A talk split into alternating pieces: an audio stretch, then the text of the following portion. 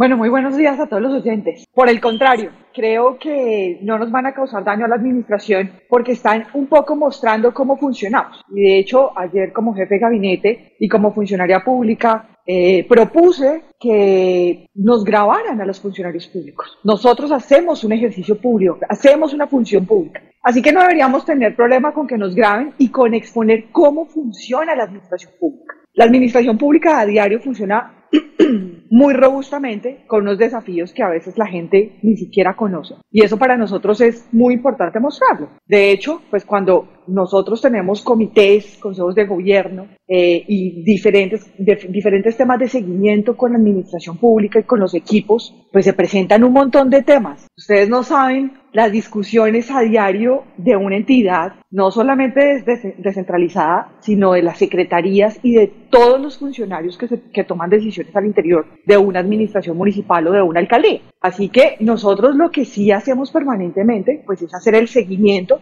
porque además es el deber. Pienso que es muy complicado decirle a los funcionarios o a la gente, oiga, no lo puedo atender, no sé, o qué tal una emisora me llame y me diga, no, yo no sé qué está pasando porque como yo estoy en autonomía, yo no tengo ni idea qué, qué ocurre en esa entidad.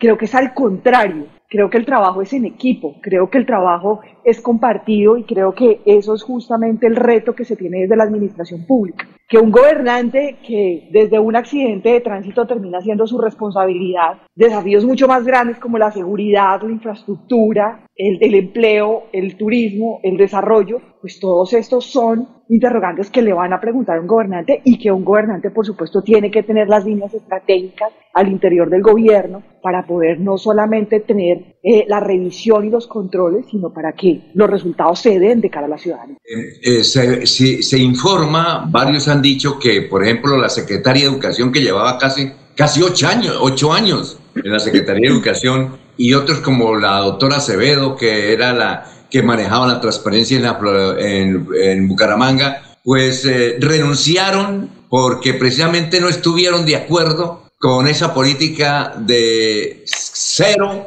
cero autonomía, como usted menciona en el, en el, video, cero autonomía. ¿Ellas renunciaron fue por eso? Pero claro que no, y bueno, nunca lo he hablado con ella. Yo pienso, y, aquí sí hay que ser claros, yo pienso que no, solamente eh, las personas de los secretarios, sino los directores de, la, de, los, de, los, descentralizados que son nombrados por el alcalde, y el alcalde lo ha dicho en reiteradas ocasiones, son funcionarios de confianza. Ellos, el alcalde ha cambiado muchas veces su gabinete y, y no, y no ha sido justamente Ana Leonor, que me parece una funcionaria además muy buena, ni ha sido María Juliana tampoco. No, no tiene nada que ver. Simplemente cuando un gobernante no confía en la persona que está tomando las decisiones, pues entonces obviamente la, tiene que hacer. Igual como pasaría conmigo cuando he ocupado cargos en la administración pública. Es decir, la confianza en un funcionario público de un gobernante sí es fundamental. Y justamente es fundamental, es por las decisiones que se toman al interior de cada entidad. Es por la autonomía que ejerce cada uno de los directores y los secretarios que requiere esa confianza del gobernante, porque no solamente requiere la ejecución estratégica de, los programas del plan de desarrollo, sino también una celeridad y un compromiso con unas líneas del gobernante que son importantísimas. Por ejemplo, política. Pues todos los gobernantes son diferentes y todos tienen unos esquemas de, funcionalidad diferentes. Y por supuesto todos somos personas, a la final y al cabo, ejercemos un cargo público, pero somos personas que podemos tener intereses particulares y lo que más cuida un, gobernante a la hora de, de, tomar una decisión por una persona es que no ejerza sus intereses particulares o sus líneas propias cuando está ejerciendo, cuando está ejecutando un gobierno. Esto es cómo funciona al interior una administración pública. Preguntas eh, pero hay otro hecho diferente a, estas, a, estos videos o a estas, más que videos, es audios, es que eh, hace unos meses veíamos muy bien la administración con Gustavo Petro, que inclusive el doctor Juan Carlos Cárdenas respaldaba en todo a Gustavo Petro. y con los últimos trinos que ha, que ha lanzado eh, Juan Carlos Cárdenas contra Gustavo Petro, quiere indicar, doctora, que se rompió esa buena relación que había entre la alcaldía de Bucaramanga y Gustavo Petro. Inclusive se dice que los afines a la administración del doctor Juan Carlos eh, Cárdenas votaron por Gustavo Petro. Entonces, ¿se acabaron las relaciones buenas de Bucaramanga con el Poder Central? Yo pienso que las alcaldías siempre deben tener relaciones con el gobierno nacional y el alcalde lo ha dicho, siempre ha, tratado o ha procurado en los dos gobiernos presidenciales tener buenas relaciones con el, con el gobierno nacional. Sin embargo, eh, lo que el alcalde, y no solamente el alcalde de Bucaramanga, sino todos los alcaldes de ciudades capitales, porque hemos visto inclusive que esto se ha presentado de su, de su tal vez al film más importante que es la alcaldesa de Bogotá, pues críticas respecto al gobierno. Y las críticas respecto al gobierno no son críticas destructivas. Y, y a veces cuando se habla de críticas, uno siempre quiere tomarlo como destructivo y no es así. Las críticas son constructivas, las críticas son armar equipos, las críticas es que existen unos problemas transversales y fundamentales de las ciudades en donde los alcaldes no pueden tomar solución y que están siendo avasallados por los mismos ciudadanos en decir, oiga, el tema de la seguridad, ¿qué vamos a hacer para que no roben en plena luz del día, en Bogotá, en Medellín, en Cali? donde, las, donde los grupos al margen de la ley puedan estar haciendo presencia, que,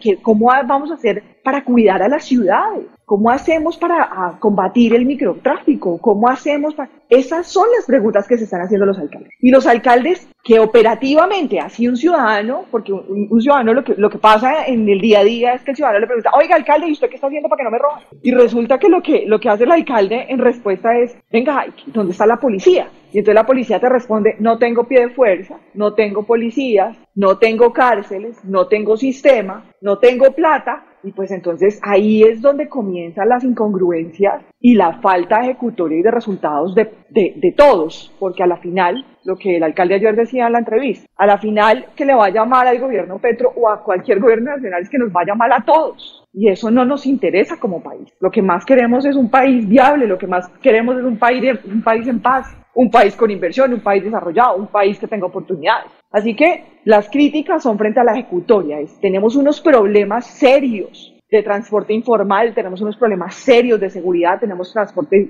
problemas serios en empleabilidad de jóvenes, tenemos que cuáles son los proyectos y cuáles son las propuestas y cuál es el presupuesto que se va a dar para que esta apuesta sea real. Esa es la discusión que tenemos en el fondo. Bueno, tenemos aquí también a los periodistas que hacen parte de esta tribuna de Radio Melodía. A ver, Freddy, ahí está la doctora Saray.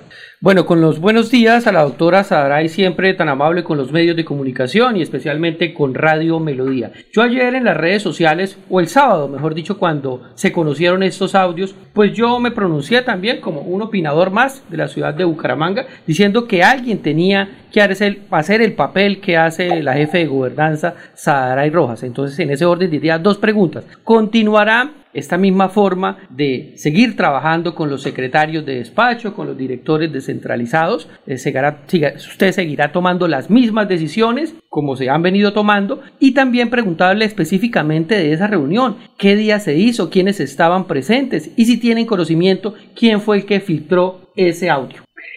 Lo primero que tengo que decir es que no veo absolutamente nada ilegal en el audio. Al contrario, eh, y de hecho se lo dije ayer a varios medios de comunicación, es yo obviamente no, no, sabía que me estaban grabando y tampoco nunca pregunto si me están grabando. Hoy en día las personas tienen unas, unas eh, problemas con que los graben y con que no, yo no tengo ningún problema nunca que me han grabado. Porque creo que uno como funcionario público, y desde, desde hace 10 años que soy funcionaria pública, creo como funcionario público que uno tiene que ser en privado como es en público. Y las personas que me conocen saben que yo soy una mujer con un carácter fuerte.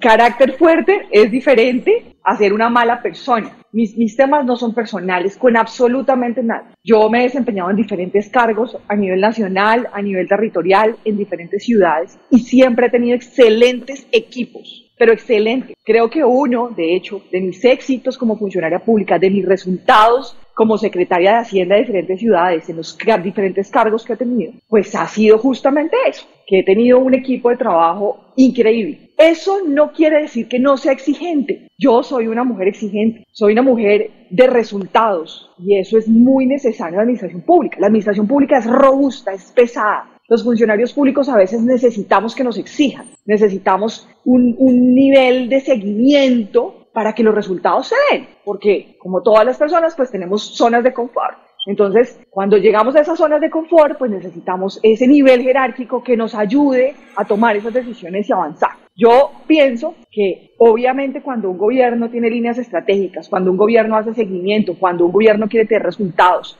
cuando hacemos que, las cosas sucedan, pues usted no sabe lo que hay que hacer, o la ciudadanía a veces no sabe, todos los pasos que requiere simples cosas. Entonces, contrate un parque, que hay que meter el plan de desarrollo, que hay que viabilizar el banco de proyectos, que hay que pasarlo por la secretaría, hay que hacerlos por la, la contratación, luego pasa por cinco vistos jurídicos, luego pasa por los técnicos, luego pasa, pues tiene, puede tener cerca de 50 pasos. 50 pasos, cosas simples. Y si esos pasos no tienen seguimiento, si no tienen valoraciones permanentes, pues no pasan, porque muchas veces por eso es que entonces no, no salió, no pasó, no se viabilizó, no tuvo la plata, no tuvo el impacto, y esos son los desafíos de la administración pública. Y la ciudad, mientras tanto, le está diciendo a uno, yo necesito que usted sea más rápido, yo necesito que usted llegue. Y yo le estoy diciendo, espere que yo estoy contratando el estudio, pero espere que estoy en el banco de proyectos, pero espere que yo tengo que subir a planeación, a infraestructura jurídica, y a, porque somos millones de dependencias las que, las que, las que participamos en, en estos desafíos. Entonces, primero decir que, por supuesto, me agrada mucho que digan que yo tomo todas las decisiones, pero las decisiones no se toman así en la administración pública. Las, las, las decisiones se toman en equipo en la administración pública. Claro, existe una línea, claro, existe una visión programática, claro, existe qué es lo que queremos impactar y cómo lo queremos impactar, Claro, ese es el reto. Ahora, ¿cuántos participamos para que eso pase? Muchos equipos participamos para que eso pase, muchas personas hacemos y mi responsabilidad legal es justamente, independientemente de las responsabilidades legales que todos tengamos, porque todos tenemos no solamente una responsabilidad funcional, sino una legal, independientemente de eso, mi responsabilidad legal como jefe de gabinete, pues es hacer que eso suceda, es, es hacer que los equipos avancen en los tiempos y avance y, y, y puedan asumir rápidamente los, los problemas, resolverlos y llegar al impacto a territorio, que es finalmente lo que buscamos en gobierno. Muy bien, estamos a las 6 y 7 minutos. A ver, Jorge, lo escuchamos. Con los buenos días para Sara y Rojas. Eh, hay un adagio que dice que cuando se hacen cosas buenas hay que hacerlas de manera que no parezca que son malas. Y para el caso de la administración de Bucaramanga y en el caso de la, gobernanza, eh, uno diría que las cosas no están funcionando. ¿Por qué? Porque es que, dice muy bien que hay que controlar todo y que hay que demostrar autoridad y coordinación en el manejo de, la ciudad. Lo cierto es que las cosas no vienen resultando. Mm, ley de los 400 años, 10 eh, billones de pesos que nunca llegaron a la ciudad porque nunca se presentó ante el gobierno nacional la manera como se iban a, invertir. Eh, la seguridad seguridad desbordada. Hay un general al frente de, la Secretaría de, Gobierno, del Interior, eh, manejando la seguridad, y un concejal de la coalición que se benefició de esta administración dice que les, a la administración le falta pantalones en el tema de la seguridad. En el desarrollo social, la ciudad está inundada de habitantes de calle que ya llegan de otras ciudades y ya se, el, fenómeno se desbordó incluso a otros municipios del área metropolitana y no hay control. En el deporte eh, hay algunas falencias en la administración de, de, del Inderbú, que hay quejas de los deportistas, que no hay una, política del deporte diseñada y, en fin, en todas las áreas de la administración hay una queja. Entonces la pregunta es, ¿qué está pasando con la gobernanza? Porque incluso los mismos aliados del gobierno, de la actual administración departamental, hoy están saliendo a hacer campaña mm, revelando precisamente esa falta de autoridad y esa falta de coordinación en el gobierno. Pero a mí me encantan los temas que usted aborda, porque son justamente los temas de los que he hablado, de, los que hablamos que tenemos una crisis nacional y no son una responsabilidad directa del alcalde. Yo sé que termina siendo una, una, una responsabilidad directa del alcalde, como lo decía anteriormente, todo, porque ese es uno de los grandes problemas que tienen los alcaldes hoy en el país, que todo termina siendo su problema, pero ellos no tienen las herramientas para resolverlo. Entonces, usted me decía, claro, Saray, y el tema de la seguridad, entonces, ¿por qué no está funcionando desde la gobernanza? Y yo le puedo contar casos específicos en donde el alcalde Juan Carlos Cárdenas ha pedido miles de reuniones al gobierno nacional. Necesito pie de fuerzas. Yo pago a los policías. Yo tráigamelos. Dígame qué hay que hacer. Duramos más de un año celebrando el, el, convenio con seguridad nacional con, para poder tener pie de fuerza. No logramos tenerlo. Duramos más de un año mirando cómo traíamos policías de tránsito y fue, eh, ha sido casi imposible. Todos son desafíos permanentes. Y yo entiendo las críticas y además las recibo con la misma preocupación que las vivo todos los días. Porque yo sé que además cuando usted me dice, mire, Saray, la seguridad mire, Saray, el, los, factores de, armas que tenemos o de policías que tenemos o de pie de fuerza que tenemos o los atracos que tenemos, pues claro, y eso es un problema justo que tenemos, pero imagínense si no ha podido resolverlo Bogotá, que tiene todo el presupuesto del planeta, que no, porque no es una competencia justamente, por eso hoy los alcaldes están diciendo, entonces denme un pie de fuerza local y yo resuelvo. Pero, pero no me deja comprar porque todo depende de la fuerza pública. Pero mire, Saray. ¿Cómo se compra? Pero mire, Saray. ¿Cómo se compra? Sí, sí, no, pero. hagamos un poco de, dinámica. ¿Usted sabe cómo compra la fuerza pública? O porque además no, no, ninguna persona en el gobierno, ninguna persona del gobierno local está autorizada para ejercer la fuerza de ninguna manera. Eso es privativo de la fuerza pública, los policías. Entonces, si ellos no tienen, usted sabe qué, qué, hay que hacer para que a los policías le compremos motos, le compremos drones o le compremos herramientas de tecnología para ejercer seguridad. ¿Cuánto déficit de policías tienen? Y si, si, si yo, si usted me dijera hoy, Saray, ustedes son ineficientes porque ustedes no hacen aparecer 300 policías en Bucaramanga, yo le digo, listo, él tiene toda la razón. No tenemos cómo hacerlo. Lo hemos pedido, lo hemos pagado, no tenemos cómo hacerlo porque la policía dice, no tengo pie de fuerza, no puedo mandar policía para Bucaramanga, lo sentimos, sabemos que falta fuerza pública. Venga, señores, necesitamos que nos solucionen IPE. ¿Cómo hacemos con el hacinamiento carcelario? Radicamos un proyecto de ley. Miremos una solución desde lo nacional. Las, las cárceles no son una responsabilidad del alcalde de Bucaramanga ni de ningún alcalde del país. Ah, no, pues no hay plata, nuestra política criminal no es de cárceles, a nosotros no nos interesa meter a nadie a la cárcel. Entonces, dígame usted cómo, digamos, esas son las dicotomías diarias y se han convertido en los problemas transversales que nosotros le hemos puesto una y otra vez y la razón por la cual seguimos criticando de la falta de ejecutoria y de la falta de, de, compromiso que hay. Pero entonces, mire, Saray, que ya les quedan cinco meses de administración y lo, por lo que se está diciendo no habrá solución a ninguno de esos problemas por parte de la alcaldía de Bucaramanga. Entonces ya están, ya están botando la toalla. Jorge, y te voy a decir una cosa, y no va a verlos en los próximos cuatro años y si quieres me vuelves a llamar esa misma fecha, esta misma hora, dentro de cuatro años. Es decir, la administración de Juan Carlos Cárdenas como amigos, fracasó. como amigos y tú me dices, y yo te voy a decir, no, no fracasó. No fracasó porque es una... Entonces tú, yo te voy a decir, Cali fracasó, Bogotá fracasó, Medellín fracasó, todas las ciudades han fracasado porque todas tenemos el mismo problema de seguridad. Si de hecho los indicadores dicen que estas ciudades de las que menos, o sea, digamos, no tenemos un problema de seguridad tan serio, pero el problema de migrantes, ¿saben de quién es el problema de migrantes? Tenemos más de 60 mil personas venezolanas, extranjeras, viviendo en Bucaramanga. ¿Sabe de quién es la responsabilidad? Nosotros hemos tratado de hacer lo mejor posible, pero de, de Inmigración Colombia, quiénes cometen delitos, cómo los hacen, en dónde se ubican. Eso es una responsabilidad que no es de la alcaldía de Bucaramanga. Claro, ¿cuánto? Hemos hecho de todo para prestar los servicios, para que las personas se sientan cómodas, para que no representen criminalidad, para que todos son problemas y son desafíos transversales que no dependen directamente del alcalde, porque tenemos competencias nacionales. Y por eso estamos pidiendo articulación. Y yo les decía, pues bueno, yo, si quieren, hablamos dentro de cuatro años, porque ahí, ahí es donde uno tiene que hacer la pedagogía de cómo funciona. Porque si ustedes me dicen, yo tengo la varita mágica, yo, Jorge, yo tengo la varita mágica para que aparecer 300 policías y una estrategia ya para que no haya ningún robo en Bucaramanga, usted me dice qué hacer y yo lo hago porque e, e, esa es, esa es un poco la dinámica de la alcaldía de Bucaramanga hoy.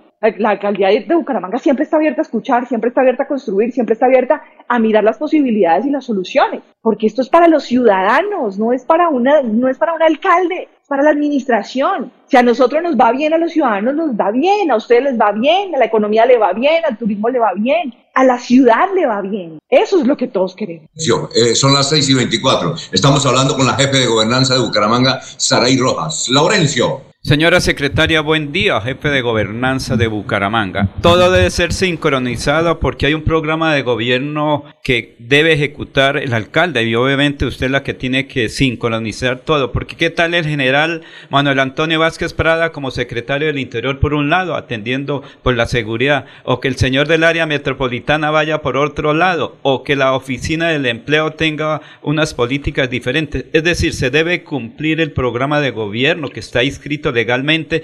Y a propósito, ¿cómo avanza ese programa de gobierno? ¿Qué es el marco legal de la administración del señor Juan Carlos Cárdenas? Pues eso más bien sí debería hablar bien de, nuestra gestión. independientemente de las críticas transversales que podamos tener, que por supuesto son bien recibidas, pero independientemente de eso, hoy tenemos un, un cumplimiento del plan de desarrollo del 98%.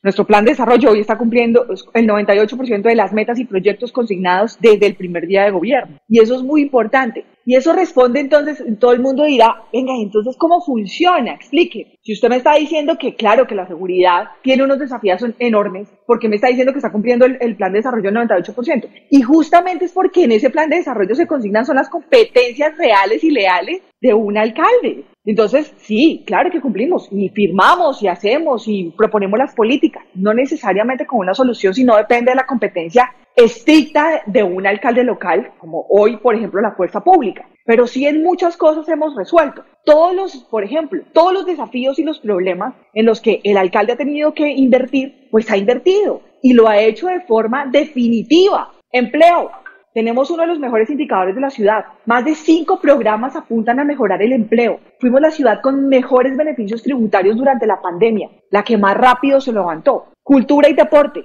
Casi triplicamos la oferta de cultura y deporte porque sabemos que ahí está la solución para que los jóvenes tengan mejor esparcimiento y mejor, mejor, mejor eh, diversión en tiempo libre. Necesitamos más recursos para deporte y cultura. Ahí estuvo toda la apuesta. Infraestructura pasamos de 300 a 700 obras. No éramos la ciudad de los parques. Independientemente de los desafíos que tengamos con entrega de obras, sí, tenemos más de 140 parques intervenidos. Esperamos que la administración de Juan Carlos Cárdenas entregue 700 obras a la ciudad. Se habían entregado 300. Se habían invertido 300 mil millones de pesos. Hoy tenemos 700 mil, 700 obras y más de un billón de pesos en inversión en infraestructura. Claro, falta mucho, falta mucho, nos toca seguir avanzando. Finanzas públicas. Recibimos una ciudad en 236 mil millones de pesos en ingresos de libre destinación. Estamos entregando una ciudad en 600 mil millones de pesos de libre destinación. Y no van a volver a escuchar el cuento de la, de las,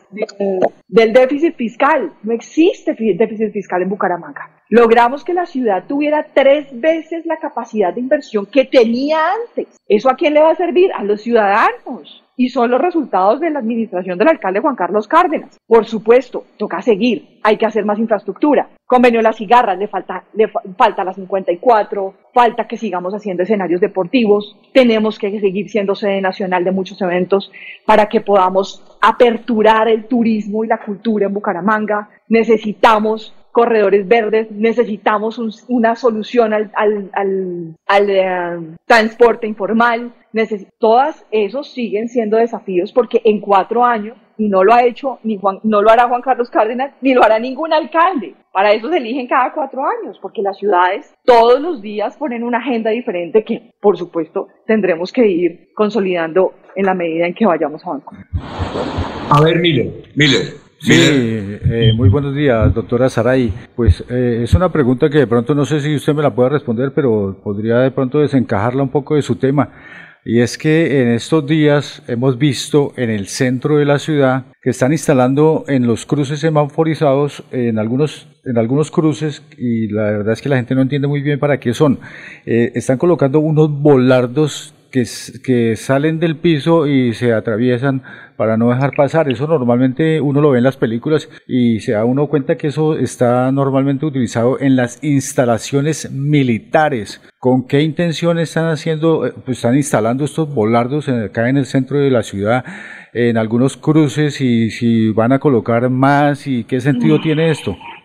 Mm, no conozco la ubicación exacta del, lugar que me esté diciendo, pero sí puedo decirle que cómo funciona este tipo de programas. Este tipo de programas seguramente son para evitar invasión de espacio público. En el, en el centro de la ciudad tenemos un reto enorme sobre eh, invasión de espacio público.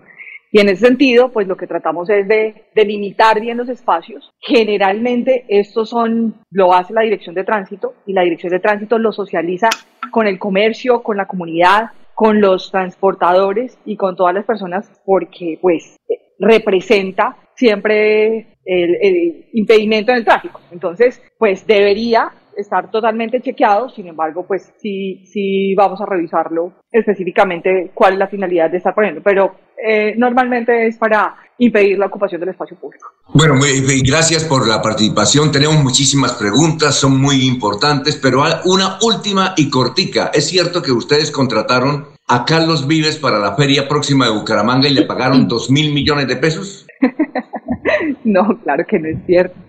Bucaramanga nunca, los recursos públicos de la ciudad nunca se han usado para la contratación de artistas en la ciudad. Todas las ferias se han hecho con recursos netamente privados. Nosotros no tenemos ningún contrato desde la administración ni con, ni con Carlos Vives ni con ningún artista. Eh, lo que sí nos sentimos felices es que este año, por lo menos, muchos más artistas, ya creo, no, y ni siquiera son eh, eventos de la alcaldía de Bucaramanga, muchos más artistas se animaron a venir a Bucaramanga. Estoy sorprendida. Son casi 40 artistas que van a estar en ferias en Bucaramanga. Y eso es lo que nos tiene que sentir, de, lo, de lo que nos tenemos que sentir feliz. Yo creo que ninguno de esos artistas está pago con recursos públicos. Pero lo más importante es que tengamos entonces una gran fiesta para que todos quieran venir a Bucaramanga y quieran disfrutar y podamos ser una plaza no solamente que incentiva el turismo y el empleo, sino un montón de cosas más alrededor de la feria. Pero por supuesto que eso no es cierto. Carlos Vives está contratado y estará contratado por la administración. Sí, además de Carlos Vives, ¿qué otros artistas de talla nacional e internacional van a venir a la feria? No contratados obviamente por Bucaramanga, sino por los organizadores de la feria.